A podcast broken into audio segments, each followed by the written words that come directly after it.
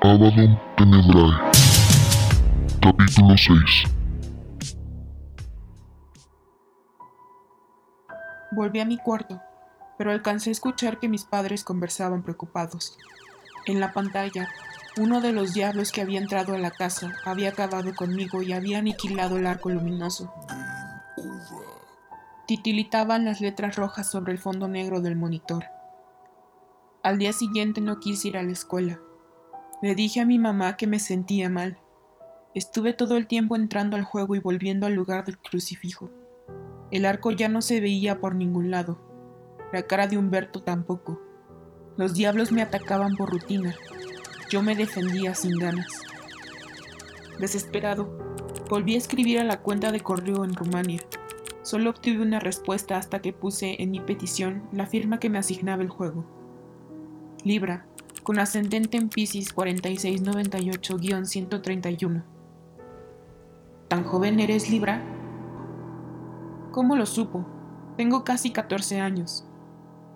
El primer número que te separa de la primera oscuridad, es decir, los días de la distancia que hay hasta tu nacimiento. Temblé. No me fue muy difícil suponer a lo que se refería el segundo número. A Humberto le había salido un 7. Se me salieron las lágrimas. ¿A qué se refiere lo del contrato? A las cláusulas de inicio, cuando jugaste por primera vez. ¿Qué no las leíste? Entregabas tu prórroga inicial por lo que Abaddon quisiera concederte. ¿Mi prórroga inicial? El día señalado de tu muerte. Abaddon escoge otro para darle interés al juego.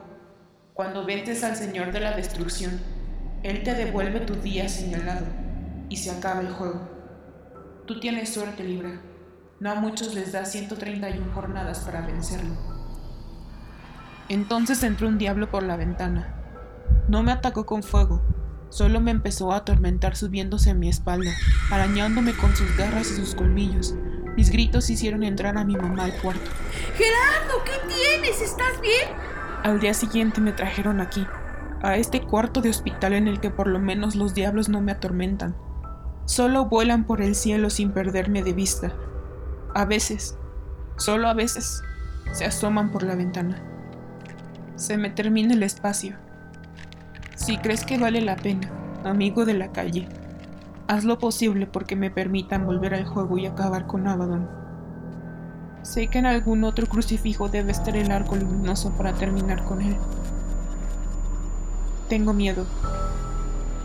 Estoy cansado de sentirme tan solo. Fin de la sexta servilleta. Grupo de seis servilletas encontrado en los jardines del Hospital Psiquiátrico Infantil y entregados por el doctor Jorge García, médico de guardia, a los padres de Gerardo Medina Palacios a los pocos días de su deceso. Abaddon Tenebrae